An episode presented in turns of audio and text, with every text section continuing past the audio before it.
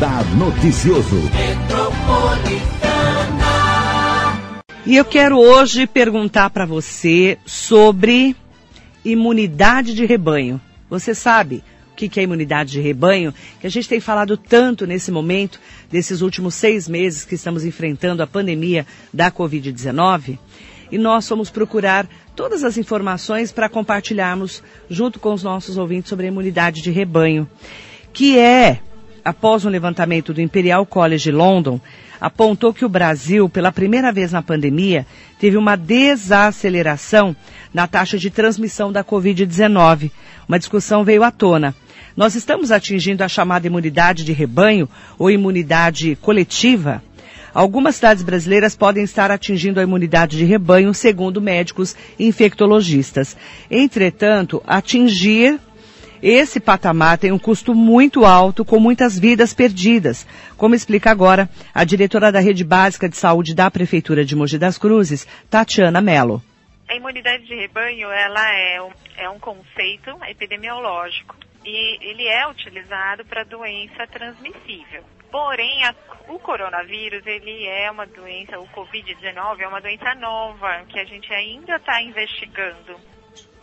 Inclusive, imunidade de rebanho é o que acontece quando muitas pessoas ficam imunes a uma determinada doença, seja porque foram vacinadas ou porque foram contaminadas pelo vírus em si e adquiriram a imunidade.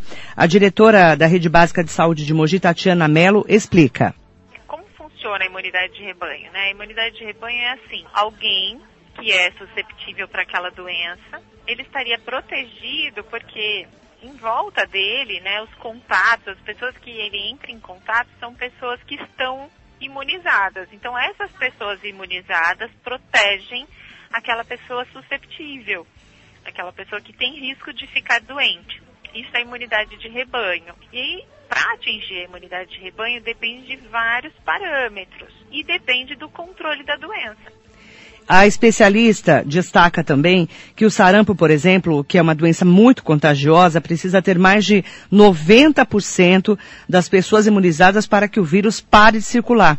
Já sobre a Covid-19, os números ainda são incertos, porque é uma doença muito nova. Estudos iniciais apontavam que essa imunidade precisaria ser de 60%.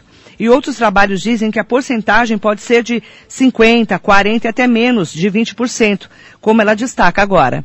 Por exemplo, quando a gente fala de sarampo, né, o sarampo é uma doença que tem uma transmissão muito elevada, que é o que a gente chama de R0, que é uma pessoa doente, ela transmite aquela doença para quantas pessoas? Então, se eu tenho um R0 muito elevado, uma pessoa doente pode transmitir a doença para muitas pessoas, eu tenho que ter muita gente que esteja protegido, que esteja imunizado, para que a imunidade de rebanho aconteça, para que essas pessoas imunizadas protejam aquela pessoa que é susceptível, aquela pessoa que tem risco de ficar doente. Então, assim, o que, que acontece com o coronavírus? A gente está num momento de desaceleração? Sim, parece que sim. A gente atingiu o patamar e agora, em alguns lugares específicos, porque também não dá para a gente falar ainda de Brasil como um todo, né? Porque a gente tem situações muito diferentes, mas em alguns lugares, como por exemplo Mogi, parece que a gente começa agora num declínio da curva. Esse declínio da curva faz com que a gente tenha menos doentes circulantes, né? Circulando aí na população. Então, isso a gente já teve um número grande de casos. Então, esses casos é que se tornaram imunizados, porque você pode ser imunizado porque você ficou doente e aí você passou pela doença e você criou anticorpos para ela, ou você é imunizado porque você tomou a vacina. A gente ainda não tem vacina. Então, para uma pessoa ser imunizada é porque ela passou pela doença, certo? E essa explicação mostra que, além do estudo do índice do Imperial College London, a possibilidade da imunidade coletiva estar ocorrendo no Brasil vem também dos números de casos que estão caindo em alguns lugares. A média móvel de casos confirmados no dia 25 de agosto teve uma queda de 15% em relação aos casos registrados em 14 dias. E a diretora da Rede Básica de Saúde da Prefeitura de Mogi, Tatiana Mello, avalia com cautela os números. Mas a gente ainda está numa fase de pesquisa do coronavírus. Então, dizer que a imunidade de rebanho é, a gente atingiu, então a gente pode ficar tranquilo, porque a gente tem uma parcela que entrou em contato, uma parcela grande que ficou doente, ainda é muito cedo. Né? Então, esse número ele pode variar muito. Tem pesquisa epidemiológica que fala que, de acordo com a característica do coronavírus de transmissibilidade, a gente teria que ter mais de 60% da população imunizada para começar a pensar na, na possibilidade de imunidade de rebanho. E a gente não tem essa medida. A gente não tem 60% das pessoas é, ainda que já passaram pela doença. Então é muito difícil a gente acreditar que a gente pode contar com isso. A gente ainda está na fase da pandemia, a gente ainda está conhecendo o Covid-19. Né? E ainda, quando, se a gente, quando a gente está falando de imunidade de rebanho, tem outra situação importante que, para que eu realmente diga da imunidade de rebanho, eu tenho que pensar em doença que cause uma imunidade permanente. É, então, ou seja, eu só posso ter aquela doença uma vez na vida. Se eu tive a doença, eu não vou ter a doença de novo. E tem pesquisa mostrando que tem gente reinfectando. Então, as pesquisas estão caminhando agora para a possibilidade do coronavírus te dar uma imunidade provisória por algum tempo só e depois você pode pegar a doença de novo. Então, se isso realmente acontecer, a gente não vai atingir imunidade de rebanho para o coronavírus. Eu não vou conseguir garantir que aquela pessoa que é susceptível ela está protegida porque os outros estão imunes, até porque essa imunidade dos outros é temporária. Pode ser temporária, ainda está sendo pesquisado. Na última terça-feira, dia 25 agora de agosto, a Secretaria de Saúde do Maranhão ela divulgou um inquérito sorológico que estima que 40% da população do estado foi infectada pelo coronavírus. O número divulgado é 19 vezes maior que o número atual de casos notificados no estado, que chegou a 144.895 infectados na segunda-feira. Para a diretora da Rede Básica de Saúde de Mogi, a imunidade coletiva pode ser a explicação para o que está acontecendo no Brasil. Entretanto, vale ressaltar que isso não deve ser motivo de comemoração e relaxamento das medidas de prevenção.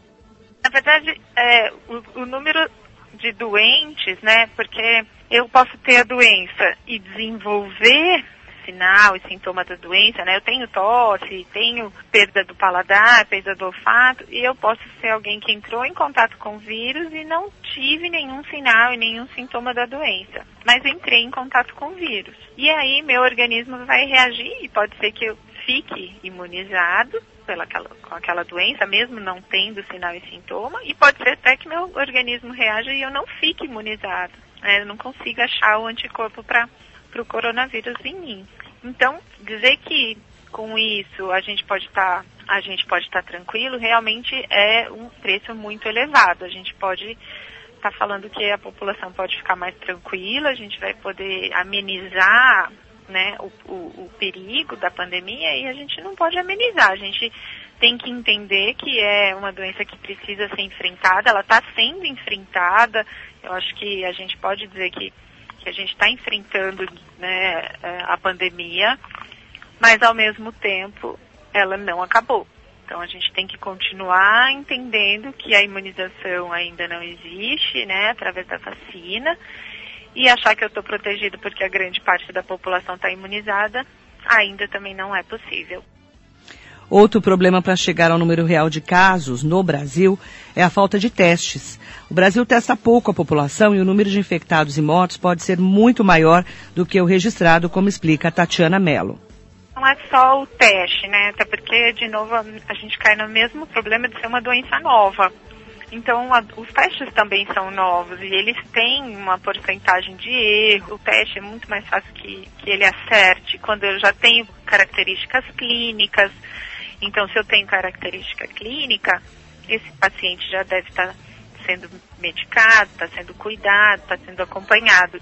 Então, o teste é sim importante para fornecer um número, né, para a gente entender o quanto essa doença está atingindo a população, mas não é só ele, né? O, a atividade clínica, o acompanhamento clínico, o monitoramento da doença tem que ser é, mais abrangente. E desde o começo da pandemia da Covid-19 no Brasil, mais de 117 mil pessoas morreram e os casos confirmados de coronavírus passam de 3 milhões e 700 mil. A imunidade de rebanho vem junto com todos esses óbitos. Para a diretora da Rede Básica de Saúde da Prefeitura de Mogi, não dá para tratar a imunidade de rebanho como política pública de saúde. Eu acredito que não. Nesse caso dessa doença, não.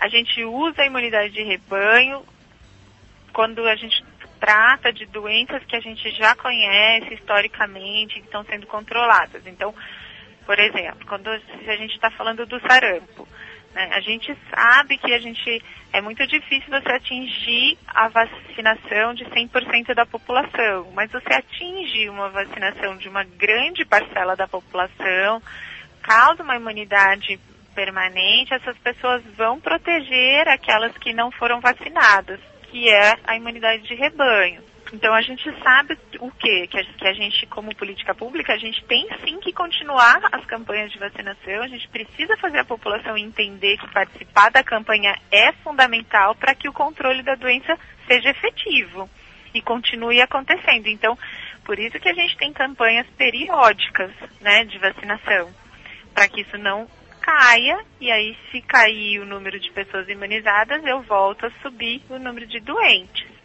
Então a gente tem que controlar. Então ela vale como política, mas para o coronavírus que a gente ainda não sabe, a gente nem sabe de quanto em quanto tempo essa pessoa terá que ser vacinada, se vai vacinar, se vai ter que vacinar todo ano, vai depender ainda de como essa vacina sair e as pesquisas de acompanhamento, né? Então, como política de controle para o coronavírus, a imunidade de rebanho não é uma boa estratégia. O alerta é que não podemos relaxar e que as medidas de prevenção devem continuar, como lavar as mãos regularmente, usar máscaras, manter o distanciamento social e, se puder, ficar em casa. Continuar com os cuidados amplamente divulgados. Então, é lavagem frequente das mãos, é o uso da máscara, né? O uso da máscara é fundamental porque ele te protege, protege o outro, o distanciamento. Então, por mais que a gente esteja retornando às atividades, entender a importância de manter a distância do outro, para que eu, se eu estou numa fila, eu tenha uma distância apropriada né, da outra pessoa. Isso faz com que eu fique protegida e eu proteja os outros à minha volta. Então, é importante a gente saber o que é imunidade de rebanho, é importante sabermos de como estão as pesquisas, desses seis meses aqui no Brasil de Covid-19. Lembrando que é uma doença muito nova, começou em dezembro em Wuhan, lá na China, e estamos nesse momento, né, é, tentando entender a doença e combatendo o novo coronavírus. O consórcio de veículos de imprensa divulgou um novo levantamento da situação da pandemia de coronavírus no Brasil, a partir de dados das secretarias estaduais de saúde, e foram consolidados ontem à noite esses números.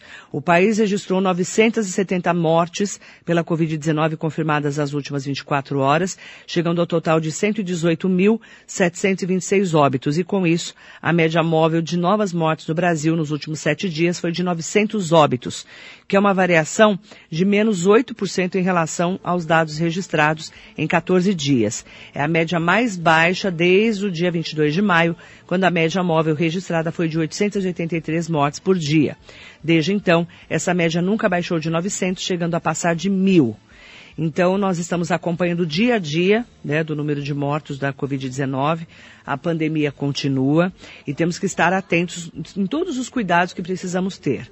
Aqui na região do Alto Tietê, com a atualização diária que é feita especialmente pelo Condemate, que é o Consórcio de Desenvolvimento dos Municípios do Alto Tietê, nós tivemos nas últimas 24 horas 10 novos óbitos por coronavírus nas 12 cidades do Condemate. Aí nós tivemos vítimas fatais em Guarulhos, Itacoaxetuba, Mogi das Cruzes, Poá e Suzano. E a taxa de letalidade pelo coronavírus na região foi de 5,6%, com um total de 2.418 vítimas fatais. As cidades de Guarulhos, Mogi e Itaquá registram as maiores estatísticas. O índice de recuperados está em 77,9% e desde março, 33.232 pessoas infectadas doença se curaram. Os casos confirmados de coronavírus da região somam 42.657, o que corresponde a 29% das notificações. São os números, então, do coronavírus aqui na região do Alto Tietê, em que tivemos, inclusive, o Alto Tietê registrando o primeiro caso suspeito de reinfecção pelo novo coronavírus. O caso é de Ferraz de Vasconcelos. Suzano e as demais cidades da região descartaram casos de reinfecção.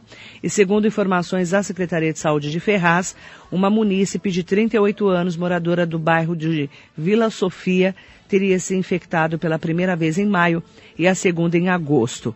No primeiro quadro da doença, a moradora foi diagnosticada e acompanhada pela Unidade Básica de Saúde da Bela Vista, uma vez que a internação não foi necessária. E na segunda vez, a moradora foi identificada com a doença pelo Hospital Regional Dr. Osíris Florindo Coelho, regional de Ferraz, e ela esteve internada na unidade, mas já recebeu alta e, segundo a secretaria, encontra-se bem. A vigilância epidemiológica acompanha o caso que está sendo investigado pelas autoridades de saúde para que haja confirmação da reinfecção ou descarte da possibilidade. E as outras cidades da região do Alto Tietê ainda não registraram casos reincidentes pela Covid-19, que estão sendo estudados esses casos de reinfecção. Será que a pessoa estava com coronavírus, o vírus ficou no corpo dela ou em algum órgão do corpo dela? Isso tudo está sendo investigado pelos especialistas. E aqui em Mogi das Cruzes, a informação que nós recebemos da Prefeitura de Mogi, através da assessoria de imprensa, é que nós vamos ter, a partir de agora, um monitoramento preventivo das taxas de saturação de oxigênio na população acima de 60 anos. O programa promoverá a busca ativa de casos suspeitos de Covid-19, com o objetivo de antecipar o tratamento, prevenir internações e reduzir ainda mais os índices de mortalidade pela doença na cidade. Isso porque as chances de recuperação são muito maiores quando os doentes são tratados antes de terem os pulmões severamente comprometidos.